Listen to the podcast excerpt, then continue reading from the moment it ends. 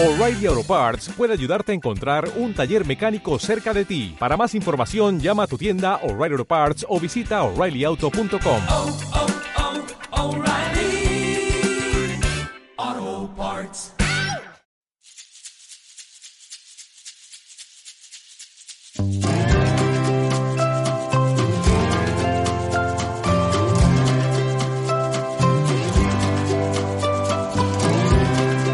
Neurologopedia de Fundación AISE.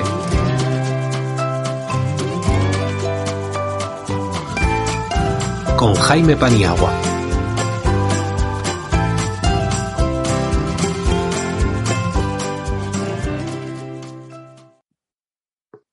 Hola a todas y a todos, bienvenidos al podcast de Neurologopedia de la serie de podcast de neuroconciencia de la Fundación AISE, em, el podcast que lleva la Fundación AISE de Granada, que los podéis encontrar allí y que además en Spotify podéis encontrar toda una lista de podcasts sobre temas de neurofisioterapia, neuroterapia ocupacional y ahora, em, a partir de hace unas semanas, neuropsicología. El capítulo de hoy lo vamos a titular Evaluación clínica de la deglución. Y para charlotear sobre este tema que es tan interesante, y ahora lo introduci- introduciremos, tenemos al logopeda Javier Bueno, eh, que ya mm, ha colaborado otra vez eh, en este podcast y que, bueno, que tengo el gusto de tener aquí. Hola. Para que os hagáis una idea, pues eh, la propuesta de este programa va a ser hablar acerca de la evaluación clínica de la deglución, pero bueno, lo vamos a hacer en un contexto espontáneo, es decir, imaginaos que eh, yo y Javier estamos sentados en una terraza, bueno, una terraza em, con calefactor ahora mismo. Si lo escucháis en verano, que sepáis que hoy hacía mucho frío. Entonces, em, tomando un café o un té calentito y bueno, eh, siempre que se juntan dos logopedas acaban hablando de logopedia, por lo menos es lo que me ocurre a mí, ¿no? Y tú cómo haces esto, cómo haces lo otro, pues hoy eh, los que nos vayáis escuchando caminando, corriendo en el coche o en el contexto que, tengáis, eh, pues vamos acercaos a nuestra mesa y vamos a hablar de evaluación clínica de la deglución. ¿Por qué hemos elegido este tema? Porque dirán, qué pesados esta gente siempre están con la evaluación clínica, con la evaluación clínica, con la evaluación clínica de la disfagia.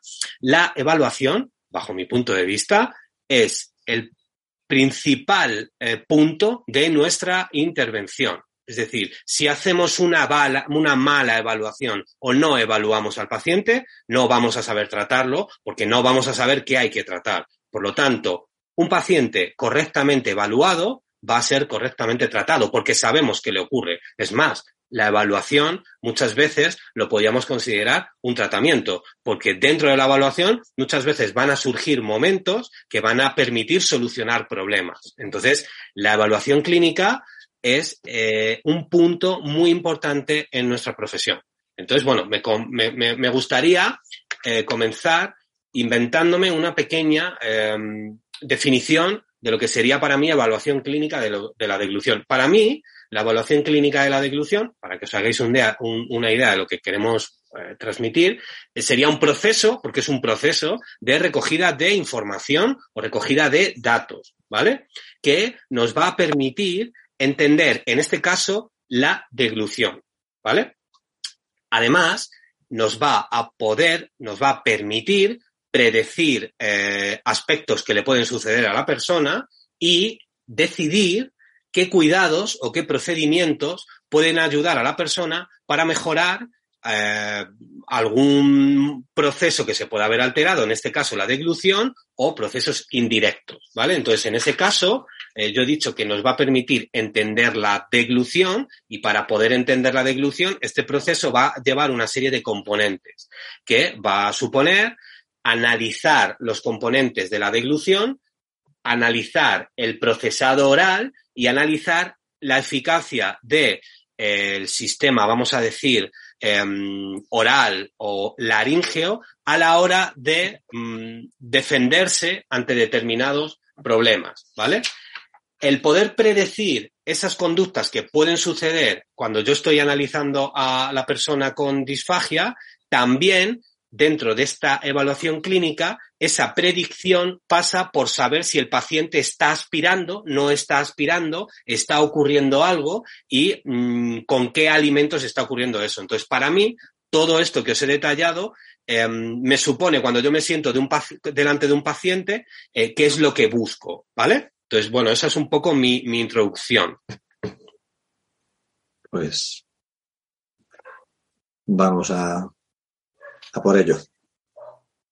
¿Tú, tú um, sí. añadirías algo a esta definición? ¿La dejas así? La... Pues, a ver, a mí me gusta mucho el, eh, dentro de la definición, particularmente la referencia que haces a esa eh, recogida de información, porque al final yo creo que nos tenemos que poner un poco en ese, en ese punto de vista, ¿no? que realmente la, la valoración clínica de la deglución es un proceso de búsqueda de información y que además en esa búsqueda de información tiene mucha importancia quién está recogiendo la información y nuestra, digamos, eso, nuestro conocimiento sobre, sobre la, la deglución, sobre los aspectos que están implicados, ¿no? Porque nos van a ayudar sobre todo a tener claro qué elementos tenemos que buscar o dónde tenemos que poner el foco y la, y la bueno, pues el ojo a la hora de recoger esta información.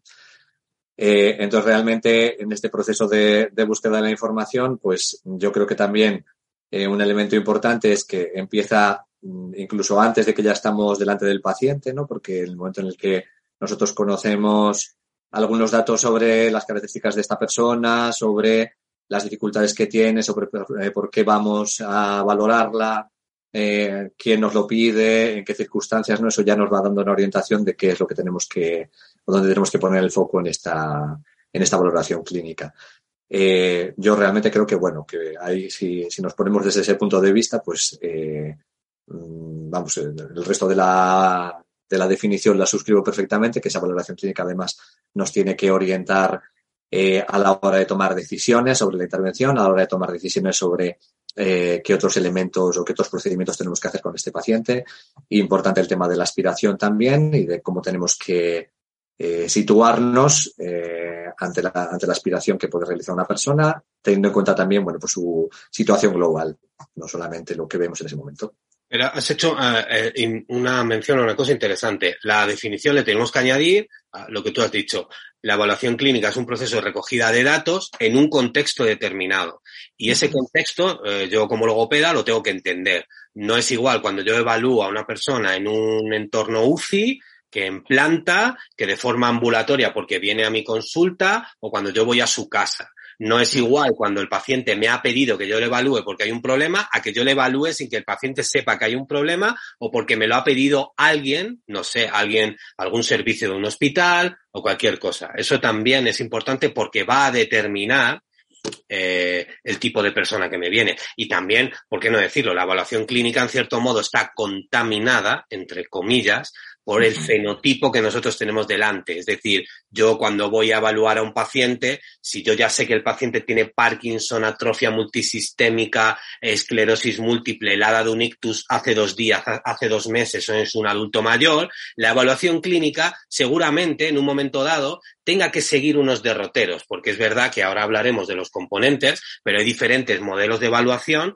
para el adulto mayor, para sí. persona con ictus. Y eso también es importante que lo tengamos claro, porque muchas veces abrazamos solo un modelo de evaluación clínica y lo aplicamos a todo el mundo por igual. Y esto no es así. Dependiendo a la persona que vayamos a evaluar, existen modelos de evaluación clínica. Entonces, dicho esto, vamos a entrar en el meollo de la uh -huh. cuestión. Los componentes de la evaluación clínica. ¿Qué componentes componen valga la redundancia, ese proceso de recogida de información. Entonces, independiente de lo que, de lo que vayamos a hablar, os eh, recomendamos la lectura de un artículo muy interesante eh, de 2021 que emitió la ES, la ESSD, que es la Sociedad de Disfagia Europea, ¿vale?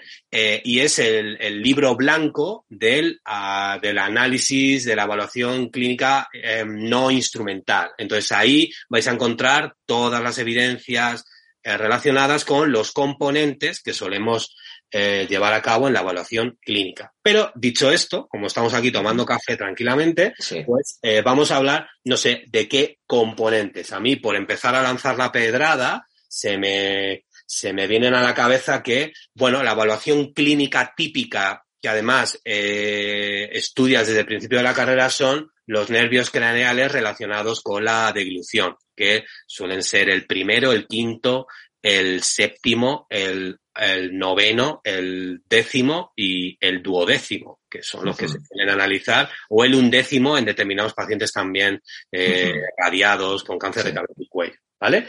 También yo creo que existen otros componentes específicos como es la biomecánica de la deglución y del procesado oral. Entonces, con esto tenemos una serie de componentes con los que nos podemos hacer una idea de cómo funciona ese sistema oral, eh, faríngeo, laríngeo, ante determinadas tareas que en principio no implican un uso de alimento, ¿no? Es decir, veo cómo el paciente mueve la lengua, veo el paciente, veo su lengua así en reposo, veo mm, cómo mueve la musculatura del velo del paladar, incluso puedo ver un poco cómo mueve esa faringe si contrae ante, determinadas tareas, observo su ascenso laríngeo cuando le pido que trague, observo qué hace el paciente cuando le pido que trague, a lo mejor le digo que traga y no hace nada, o mm, bueno, o veo cómo su laringe se mueve y en qué tiempo.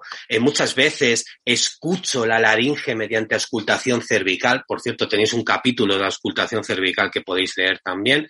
Em, o incluso veo al paciente.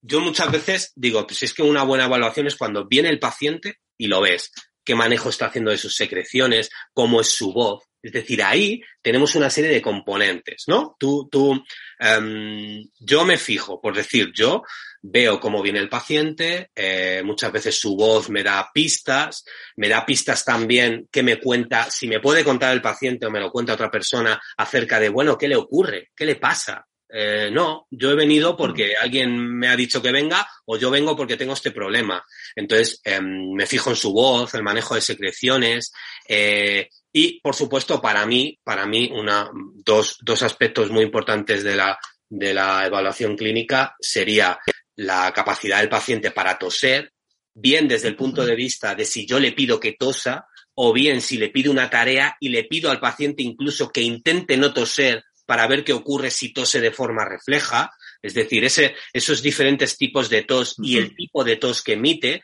y a mí me da mucha información el ascenso de la laringe. La típica prueba que le llaman la prueba de los cuatro dedos, ¿no? Que colocamos cuatro dedos en suelo de la boca, ioides, eh, escotadura tiroidea y cricoides, y evaluamos el ascenso de la laringe eh, sobre todo también un poco en el tiempo.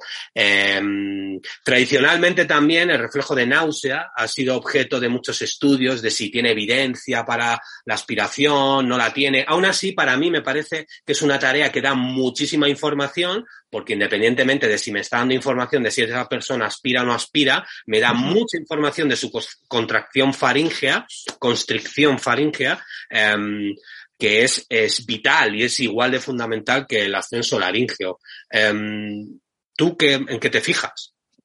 Bueno, pues también como hablábamos eso de que un poco depende del contexto ¿no? y, del, y del perfil de paciente, igual en, los pacientes que yo valoro normalmente, también uno de los elementos que tengo bastante en cuenta es el estado a nivel de alerta y el estado a nivel cognitivo, ¿no? Porque eso es, es un primer punto que ya me va a dar una, bueno, pues un, eh, una primera pista importante de por dónde vamos a encaminar esa valoración clínica, ¿no? El grado de colaboración que puede prestar el paciente, la capacidad para mantenerse alerta durante la tarea, de mantenerse, eh, bueno, pues eh, constante en esa tarea, todo eso me va, me va a dar bastante información, ¿no?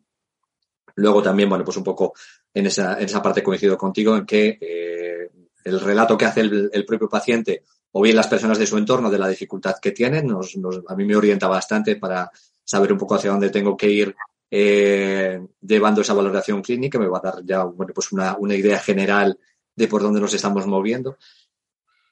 Otros elementos, bueno, evidentemente la valoración de pares craneales, la valoración de estructuras, yo creo que eso es algo que siempre da una información, eh, bueno, pues muy interesante y que además, si se hace, bueno, pues de una manera cuidadosa, nos va a dar un, bueno, pues eh, también una, una información de mucho valor de cara al trabajo que vamos a hacer posterior con ese paciente. Y otro elemento que quizás así, eh, bueno, pues eh, yo creo que también es importante que, aparte de la, de la tos propiamente, también un poco, para mí en general, la función respiratoria, ¿no? Cómo está ese paciente a nivel respiratorio, eh, si vemos que es un paciente que ya de entrada lo vemos con una disnea a mínimos esfuerzos, o, bueno, es un paciente que vemos, bueno, pues que incluso hace una taquipnea inmediatamente después de hacer cualquier tarea, si es capaz de hacer una apnea, ese, todo ese tipo de, bueno, pues de valoración un poquito a nivel respiratorio para mí también es, es interesante. Yo creo que, sí que nos da una información luego válida de cara a, a tenerla en cuenta eh, tanto para la, el resto de la valoración como para después intervenir con ese paciente. Añado, aunque no forma parte de la evaluación porque no nos compete a nosotros, eh, que yo siempre atiendo, y insisto, esto no pertenece a la evaluación clínica, también de forma indirecta a la farmacología que está tomando el paciente. Uh -huh. Insisto, esto no nos compete a nosotros. Yo no le voy a decir al paciente, no tome este fármaco o tome este fármaco. No, pero me interesa mucho con determinados pacientes. Por ejemplo, esto ocurre mucho con pacientes post-ictus que han vuelto a casa y que vuelven todavía con demasiados hipotensores. Te encuentras con un perfil de paciente que se duerme mucho, que está muy adormecido y tú te estás haciendo una idea inapropiada de cómo es su estado atencional. Te pones a preguntar por su farmacología y tiene una barbaridad de, de, de hipotensores. Dices, bueno, mmm, eh, esto, bueno, ves, te interesas un poco, si tienes revisión con su neurólogo, si, si en el centro en el que estás eh, puedes comentarlo con algún compañero que, que maneje la farmacología. Y muchas veces un pequeño cambio de fármaco eh, o una revisión de un fármaco que a lo mejor todavía no ha dado tiempo a hacerse, observas que la evaluación clínica es otra evaluación clínica. Entonces, sí. muchas veces te das cuenta de, ostras, yo en este paciente vi esto, se cambió la farmacología y ha cambiado todo esto. Entonces, por eso digo que indirectamente también la farmacología, eh, y esto, esto en UCI es, es vital, ¿no? También, pues, pues se ve, mm. se ve que, que, importa mucho. Porque estamos hablando de tareas en las que, decía inicialmente, bueno, tenemos un saco de tareas, un saco de herramientas muy poderosas que yo puedo hacer que no implican alimento y que me pueden hacer sospechar que hay, que hay, que hay problemas, ¿no?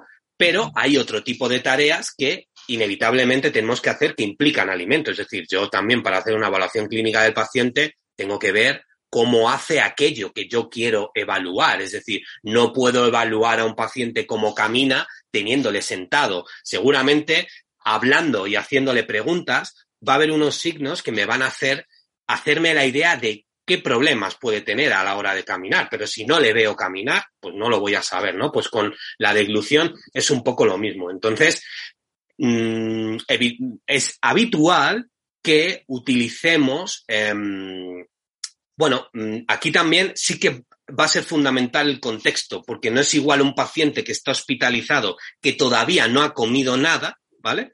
A un paciente que ya te viene eh, con una serie de alimentos. Es que incluso hay pruebas que no tenemos por qué volver a pasar al paciente. Es decir, pacientes que yo voy a evaluar por primera vez para ver si tienen un riesgo, eh, por ejemplo, existen eh, cribados como el cribado de Yale, ¿no? Eh, eh, el propio cribado te está diciendo si el paciente ya viene con una medida, este no es su cribado, búsquese otra prueba, ¿no? Entonces, eh, muchas veces nos vamos a encontrar que el paciente ya te viene diciendo, no, no, yo ya estoy comiendo esto, estoy tomando esto, y vamos a tener que ver qué es lo que está haciendo y a partir de ahí ofrecerle otra serie de cosas, o al paciente le vamos a tener que hacer una evaluación inicial porque nos han pedido los compañeros, oye, este paciente se le puede dar de comer o no se le puede dar de comer. Entonces también la evaluación clínica de la deglución llega a un momento que después de haber conocido las capacidades orales, eh, orofaringeas del paciente, tenemos instrumentos para decir,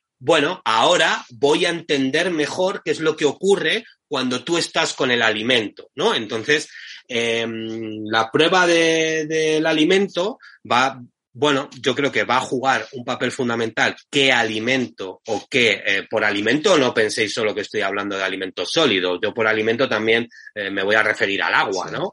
Eh, de hecho, la prueba mmm, normalmente se empiezan por una textura líquida, luego ya depende del protocolo, la textura se espesa o no se espesa y, y, y luego se acaba con un sólido, ¿no? Entonces también tenemos pruebas, hablábamos de los nervios canales, pues también tenemos pruebas, ¿no? Que podemos, que podemos uh, realizar uh, utilizando, utilizando alimento. Por ejemplo, eh, una prueba que yo creo que nos define mucho y que a mí me gusta mucho es el gas eh, eh, austriaco, lo sacó Micaela Tralp y bueno, inicialmente es para paciente, vamos a decir, agudo, ictus Sí. agudo. Entonces a este paciente se le oferta, bueno, tiene que pasar por una parte indirecta, ¿no? Pero luego hay una parte directa en el que se le oferta eh, un alimento, vamos a decir, en un ITSI-3 o algo tipo miel, luego pasaría a agua y luego pasaría a lo que sería un trozo de, de pan, ¿no? Entonces, por ejemplo, se me ocurre que, que esa evaluación nos permite evaluar diferentes texturas, porque los test multitexturas suelen ser, pues hombre, son, mm, es más fácil que veamos más cosas, ¿no? Eh, muchas veces nos olvidamos del agua, es la textura de la que nos olvidamos muchas veces en la evaluación y hay pacientes a los que a lo mejor sí que podemos llegar a ella. Entonces, este test me gusta mucho porque combina multitextura y volúmenes y volúmenes reales de la vida diaria, porque por ejemplo en agua se llega a evaluar 50 mililitros, que nunca, Sí. muchas veces no llegamos a ese, a ese volumen que implica que la persona haga varios tragos y, y- tenga que coordinar, ¿no? Entonces, bueno, a mí se me ocurría el gas que aunque está indicado para paciente agudo ictus, bueno, me consta que, que, que se utiliza para más. Yo en su día escribía a la autora eh, cuando trabajaba en la asociación de Huntington y le pregunté que qué le parecía que utilizase el gas para poder hacer un control de los pacientes con Huntington. Y ella me decía que le parecía perfecto que se utilizase con otras poblaciones. Claro, me decía, Mm. lo que habría que hacer es Claro. publicarlo, ¿no? Sí, sí, sí. Claro, yo creo que ahí también hay que entender un poco que una cuestión es eso, pues lo que tenemos publicado en literatura y que implica una serie de medidas, eso pues en cuanto a validez y, y fiabilidad de cara a un cribado, por ejemplo, y otra cuestión es eh, nuestro uso dentro de una valoración clínica, ¿no? Que le vamos a dar un sentido a todo, a toda esa información que recogemos y nos va a permitir, bueno, pues obtener a partir de esa información unos datos que podamos utilizar después, ¿no? Por ejemplo, bueno, la, la escala GAS, eh, que es que la tenemos un poco más orientada a paciente neurológico, pero luego también tenemos, eh, bueno, pues una adaptación eh, hecha para paciente, por ejemplo, crítico dentro de la escala GAS, que también tiene pues su, su interés y su utilidad y que sí que se puede también utilizar, digo, en el caso de, bueno, pues de este perfil de pacientes a lo mejor más agudos, ¿no?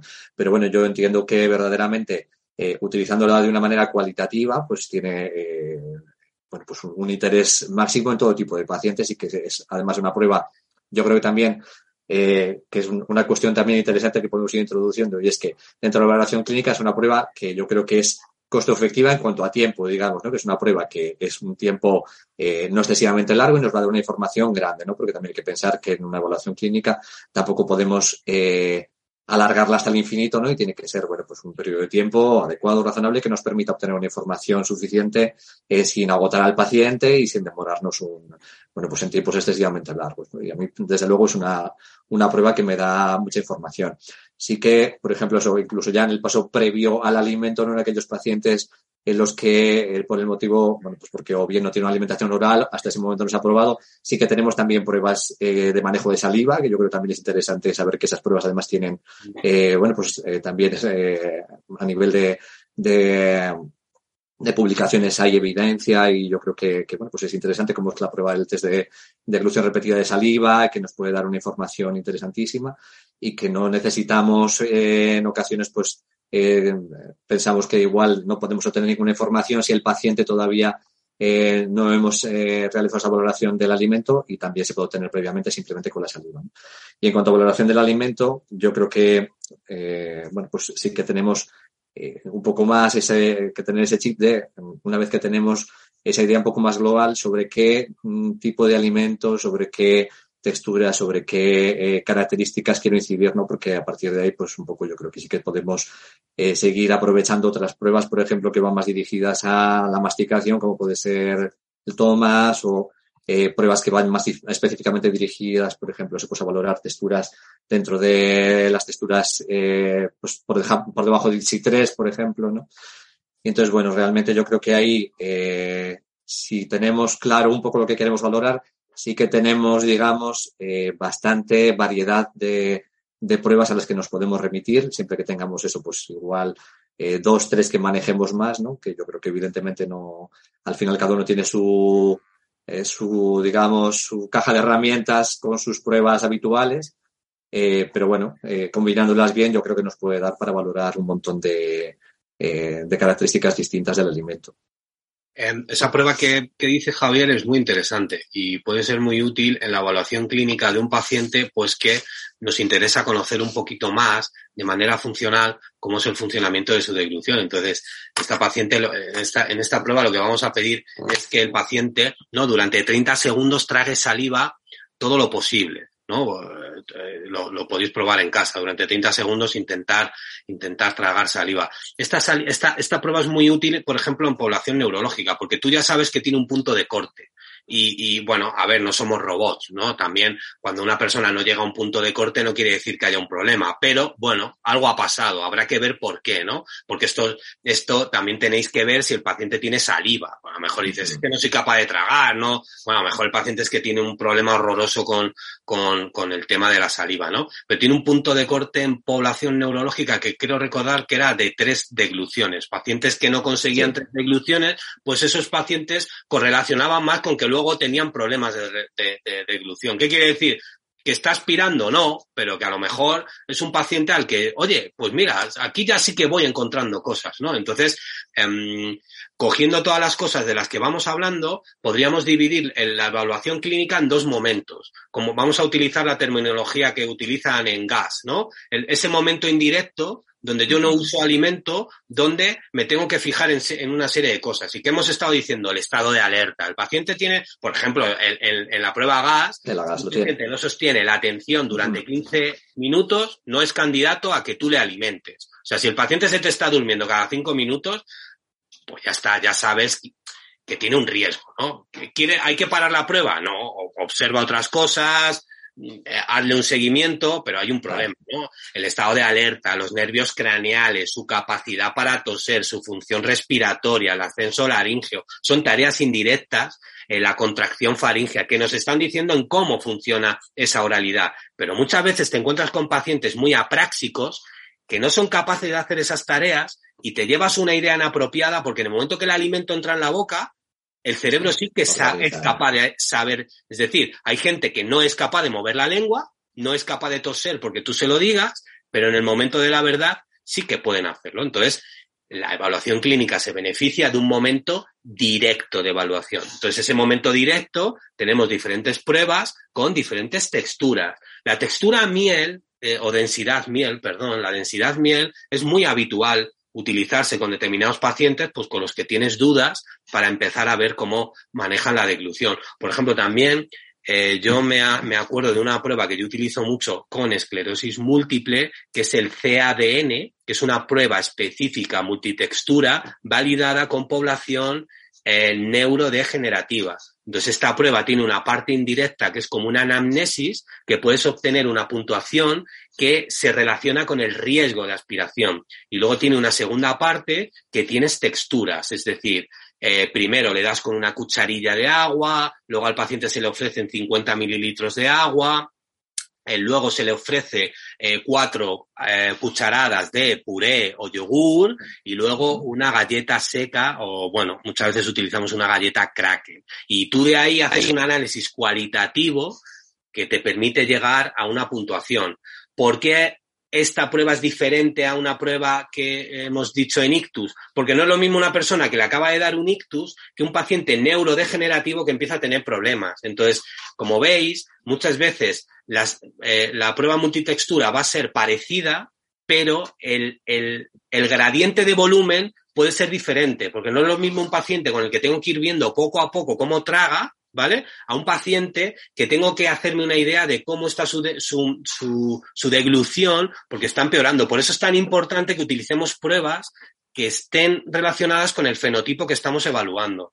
Entonces, bueno, yo creo que podríamos dividirla en momento directo e indirecto, ¿no? Así sí, se me sí, sí, sí. Sí, perfecto. Yo creo que ahí recoge bastante bien, ¿no? Que además ese momento indirecto ya nos va a orientar sobre qué tipo de valoración, qué tipo de prueba o qué tipo de alimentos utilizar en el momento directo. Nos va, nos va a permitir un poco organizar esa segunda parte. Una vez que tienes ya claro o un poco más claro cómo es las características de a nivel de pares craneales, a nivel de, eh, de todos, a nivel respiratorio, ya te va a dar una orientación, incluso teniendo también ese diagnóstico, ese, esa pequeña anamnesis y esa descripción que hacen los, eh, los propios pacientes o su entorno de la situación, ¿no? Y ya nos va, nos va a ayudar a orientar. Eh, sobre todo, bueno, pues un poco también eso, vuelvo a decir lo mismo, yo también quizás por, eh, bueno, pues por el ámbito en el que trabajo, que también hay que pensar a veces en valoraciones que se ajusten a periodos de tiempo muy concretos, ¿no? Y nos va a permitir afinar muy bien para no tener que en todos los pacientes realizar a veces, bueno, pues un barrido completo de todas las eh, diferentes texturas, alimentos, sino ir ya un poco, pues, orientando a la valoración a aquello que verdaderamente nos interesa. Y que no es lo mismo un cribado que una evaluación. Tenéis que distinguir, tenemos que distinguir cuando una prueba ha sido diseñada para un cribado. Y a lo mejor esta prueba es que el paciente se beba lo más rápido posible un vaso de agua para ver qué ocurre. Es que esa prueba a lo mejor es un cribado. Otra cosa es que a ti, con tus ojos de logopeda, seas capaz de sacar mucha información de un cribado, pero los cribados son cribados. Un cribado permite seleccionar.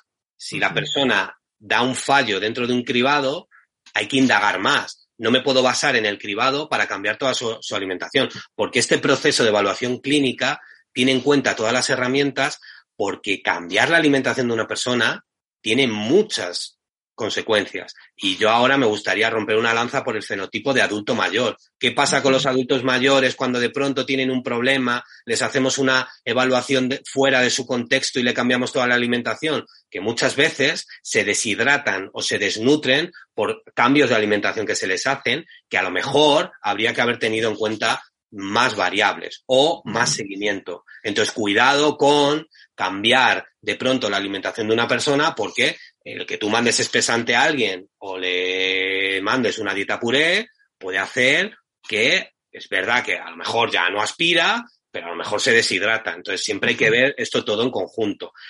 A mí me gusta mucho hablar siempre de evidencia, porque estas tareas que estábamos hablando ahora mismo tienen evidencia científica muchas veces y están estudiadas, están relacionadas.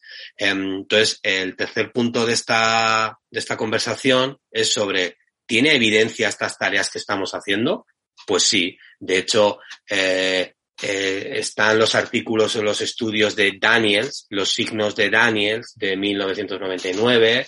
Hay un artículo muy interesante de Micola de 2000. Todos estos artículos analizan las tareas aisladas de, eh, de la evaluación clínica de la deglución y nos dicen qué sensibilidad y qué especificidad tiene esto luego para detectar disfagia y o aspiración, porque muchas veces algunas, porque tampoco es lo mismo que una persona esté en riesgo de disfagia y, no siempre tiene por qué aspirar. Es decir, hay, hay nos tenemos que fijar muchas veces en que esa, esa prueba, esa tarea, qué, qué es lo que estaba buscando. Porque muchas veces a lo mejor eh, eh, resulta que lo que estaban buscando es saber si la persona tiene disfagia o no, pero no siempre detectar la aspiración, porque esto se tiene que correlacionar con una prueba instrumental. Entonces, yo normalmente las tareas que más evidencia suelen tener son em, los cambios en la voz o cambios en la cualidad de la voz. Eso es algo que tradicionalmente aparece en, en, con mayores niveles de evidencia, personas que tienen un manejo inapropiado de sus secreciones y, por supuesto, personas que han dejado de toser, que tienen dificultades para toser o que tosen peor, ¿vale? eh, son como tres signos, eh, también personas con un ascenso laringeo reducido, ¿vale? Yo son cuatro tareas que en los estudios me, me suelo encontrar que estadísticamente cuando surgen alguna de esas tareas o varias, eh, la persona, eh, luego te encuentras que si sigues explorando tiene problemas. No sé si tú tienes ahí alguna también. Sí, a ver, en principio yo creo que más o menos, eh, bueno, pues eh, quizás sean las que las, las más eh, conocidas, habituales y las que podemos manejar más y tener en la cabeza. Sí que ya poniéndonos también un poco a nivel respiratorio, sí que hay, bueno, pues por ejemplo, eh, bueno, pues correlación entre, por ejemplo, eh, mm, descoordinación entre deglución y respiración o deglución en seguido de inspiración y presencia de aspiración. Eso también nos puede orientar en ocasiones para saber y nos puede, nos puede dar una pista en determinado tipo de pacientes. Luego, bueno, yo creo que quizás de todas las tareas la que es un poco más difícil de, bueno, pues de cuantificar es el tema del ascenso laringio, que, que aunque nos puede dar una idea, pero sí que muchas veces nos puede eh, dificultar el saber, sobre todo cuando bueno, pues eh, podemos identificar más fácilmente en aquellos pacientes donde eh, la falta de ascenso laringio es muy evidente, pero hay otros, otras personas donde igual pues no, no lo podemos cuantificar tan fácilmente. ¿no? Entonces, bueno, pues realmente yo, eh, eh, aparte de lo que comentas eh, un poquito sobre tos, de capacidad de, vamos, de, la presencia de manejo de capacidad de manejar las propias secreciones, el tema del ascenso laringio, el cambio de voz, sí que añadiría un poco la parte esta de coordinación de ilusión respiración los tiempos de apnea también están correlacionados el, el hecho de tener tiempos de apnea excesivamente largos, con, con el mantener en, en, pacientes neurológicos sobre todo, con la, con la aspiración posterior, lo que pasa es que bueno, también en este caso no sucede lo mismo, es más fácil de identificar cuando son significativamente muy largos, no tanto en aquellos en los que hay variaciones pequeñas, ¿no? Pero bueno, en determinados pacientes también nos puede dar una orientación y nos puede ayudar a, a identificar esos casos. Y como decías, la capacidad para mm, mm, tragar saliva. ¿No? Sí, sí. también estos claro. que no implican alimento y que ya nos dan bastante uh -huh. información. Eh, pues llegados a este punto, me meto en otro apartado que es súper interesante y del que yo creo que el logopeda tiene un papel fundamental, ¿vale? Que es la aspiración. O sea, es cierto que el, el, objetivo de la evaluación clínica no es solo detectar si el paciente aspira o no aspira, sino es saber qué le pasa, ¿no? Pero, pero cuando nosotros estamos evaluando a una persona, tú um, obtienes información que es cierto que no tenemos rayos X, ¿vale? Eh, eh, nunca es muy difícil, es muy difícil.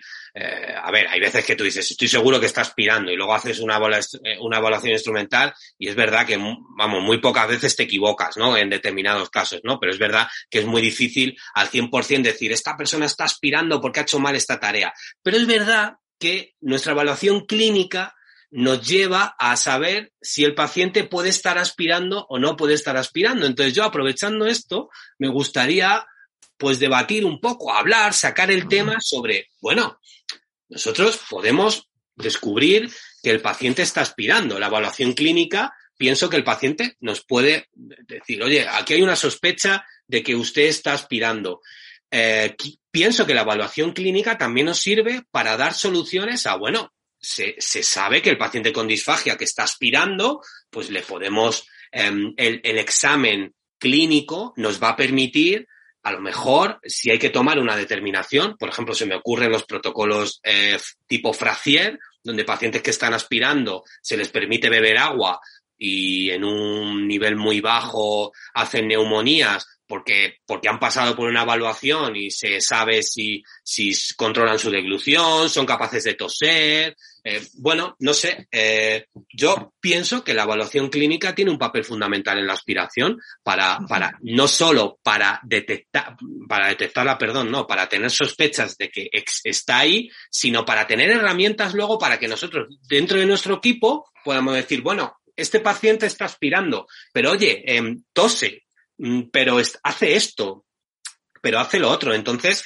no sé, eh, dentro de la evaluación clínica, ¿a ti qué te hace sospechar que una persona, o sea, qué te hace sospechar como algo negativo que la persona tiene riesgo de aspirar y qué cosas positivas, porque a mí siempre me gusta hablar en positivo, ¿no? Por ejemplo, en mi caso, por, por abrir un poco el huevo, eh, yo eh, utilizo mucho la auscultación cervical y es verdad, eh, eh, vamos, totalmente de acuerdo en esas personas que descoordinan, que tú estás escuchando que surge una deglución sin un patrón adecuado, a veces la deglución surge en inspiración, a veces al final de la expiración, escuchas sonidos raros, eh, también es un paciente que, que, tiene una tos ineficaz, ¿no? Pues dices, bueno, en este, este paciente tiene mucho riesgo, ¿no? A la hora de. Pero luego hay cosas positivas, como puede ser, vale, vamos a analizar qué capacidad tiene este paciente para toser, o qué capacidad tiene para poder defenderse, o qué capacidad tiene para poder hacer una apnea, un cierre, una compensación. ¿No? Hay, hay cosas que tú ya empiezas a descubrir cómo el paciente tiene capacidad para, oye, en un momento dado, poder buscar soluciones si el paciente decide, por ejemplo, seguir bebiendo agua, porque no se nos olvide que el paciente tiene que decidir también muchas veces qué hacer en base a la información que, que nosotros le damos, ¿no?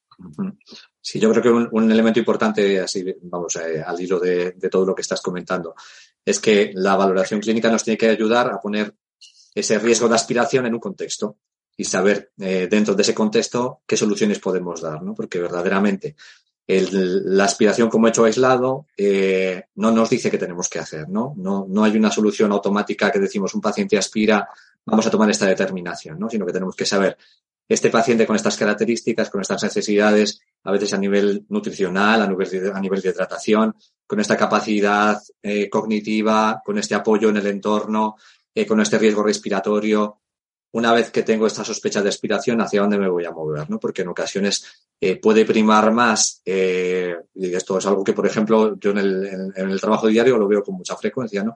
que, por ejemplo, podemos tener eh, más eh, primar el tema de la hidratación sobre la aspiración siempre que tengamos bueno pues una serie de medidas protectoras ¿no? o podemos eh, considerar que en un determinado paciente eh, bueno, pues existe un riesgo nutricional tan elevado que no nos podemos permitir, por ejemplo, bueno, pues que ese paciente eh, deje de comer o que ese paciente eh, deje de nutrirse de una manera adecuada, ¿no? O tenemos pacientes que, al contrario, pues tenemos, por ejemplo, una buena salud pulmonar, ¿no? Y que sabemos que ese paciente va a ser capaz, pues por lo menos, de realizar una adecuada limpieza de secreciones. Entonces, realmente, es, yo creo que esa capacidad para poder poner esa aspiración en contexto es lo que nos va a aportar sobre todo la valoración clínica. A mí uno de los elementos así que me, que me digamos, eh, que normalmente me, me, lastra hacia abajo a la hora de tomar decisiones, por ejemplo, uno muy importante es el tema de la higiene oral. Y es depende un poco de cómo veas eh, cuando haces esa valoración inicial del paciente y esa valoración de estructuras, cómo es el estado de cuidado de la boca, ¿no? Porque una boca que ya de entrada, en una primera valoración, vemos que está eh, mal cuidada, con una mala higiene, con una mala limpieza, sabemos que ese paciente, eh, pues vamos a tener menos margen, digamos, de maniobra a la hora de, manejar esa aspiración, ¿no? porque es un paciente que rápidamente pues podemos tener un, problema posteriormente si hay una aspiración y, ahí se, se, arrastre de colonización bacteriana.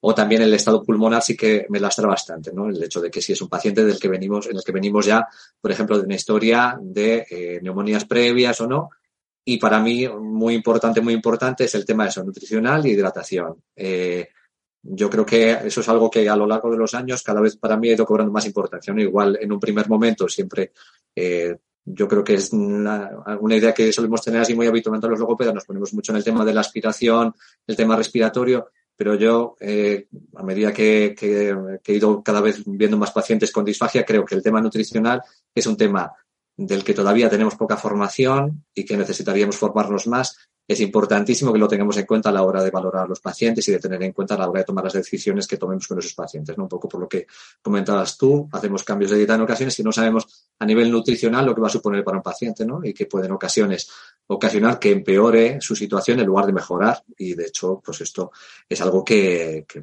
que, es, que es, constatable y que pasa. Algo tan, tan a la ligera de decirle a una persona mire, a partir de ahora tiene que tomar puré. Yo muchas veces cuando estoy en el hospital, eh, eh, mi compañera y yo decimos, ostras, esto hay que, o sea, esto es un cambio gordo en su vida, porque por esta determinación, o muchas veces cuando eh, mando espesante no es una crítica al espesante, es decir, si la persona necesita espesar sus líquidos para mejorar la deglución, perfecto, yo se lo voy a recomendar, pero como clínico, tengo que tener claro que eso va a tener un impacto en el paciente y no uh -huh. le puedo dejar así a la ligera. Es decir, a ese paciente hay que hacerle un seguimiento, muchas veces hay que trabajarlo, hay que enseñarle, hay que ver qué impacto tiene esto en su vida. Es decir, eh, bueno, de esta evaluación y estos resultados viene, viene, viene el tratamiento, pero por eso insistía al inicio que es tan importante una correcta evaluación para asegurarnos que la pauta que le estamos dando al paciente no se la estoy dando porque de pronto alguien me ha dicho que ha tosido con un líquido y le digo que tome despesante. No, no, le hemos hecho una evaluación de unos componentes, unos componentes específicos que sabemos que están relacionados con el riesgo.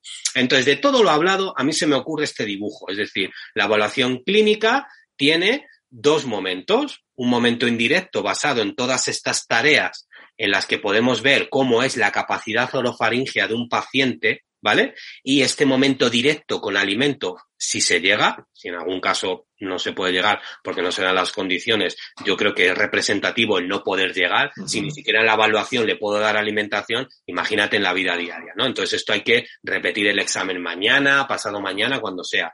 Este momento directo e indirecto, que tiene que ser rápido y al grano, eh, no podemos tardar dos horas en hacer esto, salvo casos específicos porque se haya demorado por lo que sea, o porque hay casos más especiales, me permiten hacer un dibujo. Y ese dibujo es la persona con su alimento en su contexto. Y a mí lo que me permite es poder describir cómo es, o sea, yo creo que todo eso cubre la primera definición que decíamos ahora mismo. Esa recogida de información me permite entender cómo es la deglución de la persona, pero no solo cómo traga, sino cómo se defiende, qué sucede si hay un problema. Entonces, a mí esto me parece fundamental porque es una herramienta que nos permite dar una información a otros compañeros y a familiares de cómo es específicamente la deglución de esa persona. Vuelvo al ejemplo de la marcha. Después de, de haber hecho todo esto,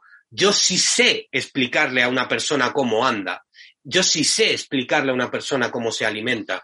Entonces, por abrir el último melón de la tarde, bueno, esto tiene una riqueza impresionante para la evaluación instrumental, porque muchas veces mandamos a una persona que se le haga una evaluación instrumental, no está el logopeda, se le hace una evaluación aislada y, dices, ostras, esta evaluación instrumental sin evaluación clínica al igual que la evaluación clínica se beneficia de la evaluación instrumental, sin duda, eh, ostras, yo creo que cuando se hacen evaluaciones instrumentales, pienso, joder, eh, esta evaluación clínica se debería tener en cuenta, porque a lo mejor tú ya dices, mira, vamos a ver esto específicamente. No sé, para mí la evaluación clínica me parece fundamental eh, para la evaluación instrumental, ¿no? No sé qué opinas tú. Sí, sí, vamos, de hecho tan, tan fundamental que yo creo que eh, mm, siempre deberíamos tener este primer paso de evaluación clínica antes de hacer una evaluación instrumental, fundamentalmente para que la valoración instrumental sea una valoración que eh, sea verdaderamente rentable, ¿no? Porque si yo eh, mm, tengo este primer paso hecho, cuando ese paciente va a una valoración instrumental, vamos a ir específicamente a valorar aquello que nos interesa, a ser capaces incluso, bueno, pues ya de realizar esos cambios durante la valoración instrumental para ver qué efecto tienen esos cambios, ¿no? Cosa que, eh, pues muchas veces se nos va a quedar muy pobre si el paciente en el momento que lleva a la valoración instrumental, lo único que hacemos es constatar que aspira o que no aspira, ¿no? Que es importante y es una función de la valoración instrumental, pero yo creo que no es ni de lejos eh, el papel más importante que tiene la valoración instrumental. ¿no? El papel de la valoración instrumental también es darnos una información acerca de la eficacia de los cambios que proponemos en, el paciente y para eso tenemos que haber estudiado ese paciente antes, tenemos que llegar a esa valoración instrumental ya con una idea de qué cambios vamos a proponer. Eh, yo hasta tal punto considero que deberían ir enlazadas que mm, casi me resulta indistinguible, quiero decir eso, yo creo que la valoración instrumental la podemos considerar como un paso más mm, dentro de la valoración clínica. Tengo esa valoración clínica y en un paso posterior dentro de esas herramientas tenemos la valoración instrumental, ¿no? Pero eh, me parece mm, de alguna manera central el paso de la valoración clínica y en esa centralidad, bueno, pues desde ahí tenemos eh, también la herramienta de la valoración instrumental que va a complementarla, pero que aislada no tiene ningún sentido.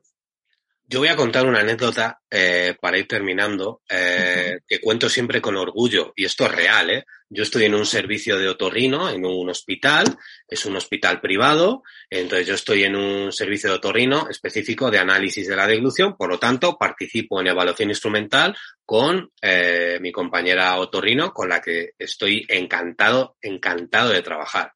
Y cuento con orgullo siempre una anécdota de que allí nos vienen pacientes pues de diversos del propio hospital, de otro lugar, gente que tiene problemas y algún facultativo le ha dicho, oye, mm, ¿por qué no vas a esta gente que te evalúe? Y existe un tanto por ciento de pacientes que vienen, que son pacientes que están haciendo logopedia en asociaciones, en lugares, entonces son pacientes que vienen y te dicen, yo estoy haciendo logopedia.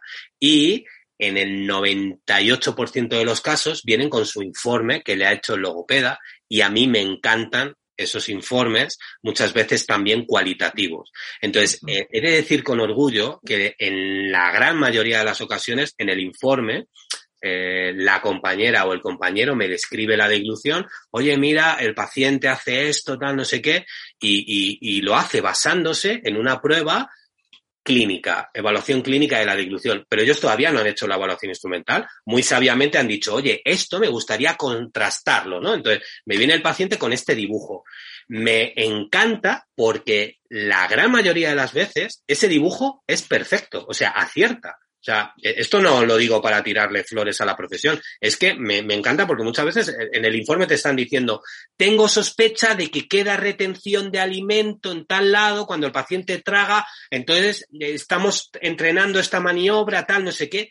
Y, y yo, la gran mayoría de las veces, le digo al paciente, eh, siga haciendo caso a su logopeda, porque su logopeda esto que le está diciendo está, está perfecto, está, está bien. Hay veces que afinas un poco más, a lo mejor como tienes la camarita y estás viendo las cosas, pues puedes decir, ah, intenta hacer esto de esta manera, y tú le devuelves al, a la compañera o el compañero eh, una, un, oye, he visto esto, ¿no? Pero que sepáis que esa evaluación clínica no es baladí, es decir, esa evaluación clínica, cuando tú haces una evaluación instrumental y eh, eh, tienes ese dibujo que ha hecho la persona, eh, aparte de adelantar trabajo, ir al grano, que eso, eso es una evidencia y, y eso ayuda mucho, es que dan, da, das en el clavo. En, en la, vamos, es que mmm, me gustaría hacer un estudio de ello si tuviera tiempo, pero estoy seguro que me sale más del 90%. Entonces, esto es algo que a mí me gusta contar siempre, que, que es que eh, la evaluación clínica eh, hace un dibujo que suele ser muy certero.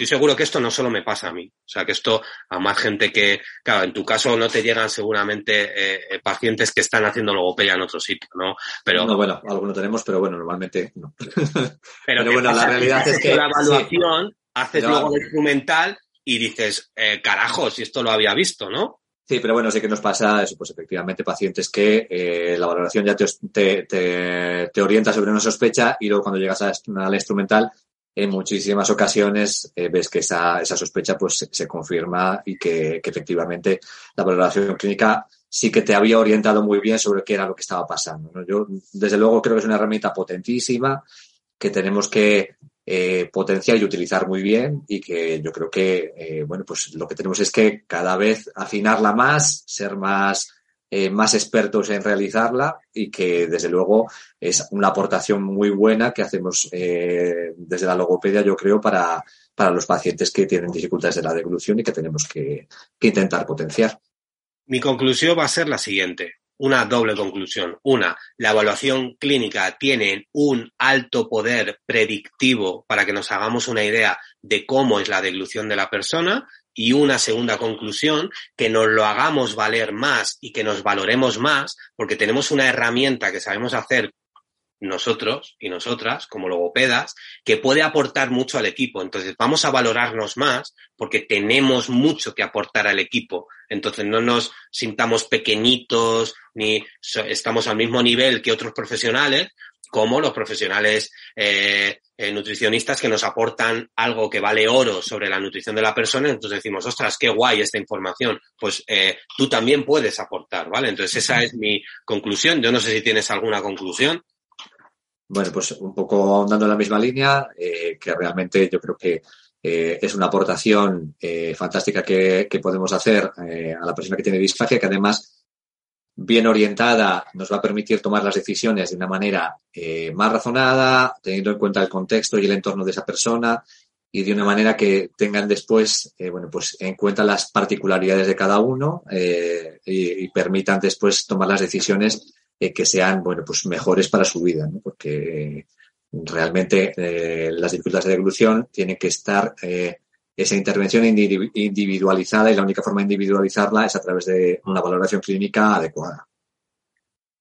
Pues sin más, no tengo más que agradecer a Javier su tiempo, experiencia y sabiduría en la disfagia, que es mucha y que siempre me, siempre le lío, siempre que quiero hablar de disfagia, pues tiro de él, pero es que Encantado. Es, un apoyo, es que me, me parece eh, un apoyo fundamental. Y dar las gracias a los que nos habéis escuchado hasta ahora. Espero que hayáis disfrutado. Eh, a mí me parece, yo desde luego eh, sí que he disfrutado aquí soltando ideas al aire sobre la evaluación clínica. Y nada, que mmm, os esperamos en posteriores episodios. Espero que este episodio os sirva para pasárselo a otros compañeros para que todos nos empapemos un poco del papel tan importante que tenemos y bueno, que, que sigamos grabando más episodios sobre estos temas tan interesantes. Así que nada, muchas pues gracias, Javier. Nada, encantado de estar aquí.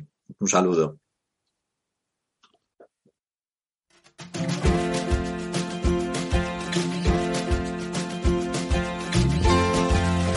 Esperamos que os haya gustado este episodio, no dejes de seguirnos y de participar. Nos vemos en el siguiente.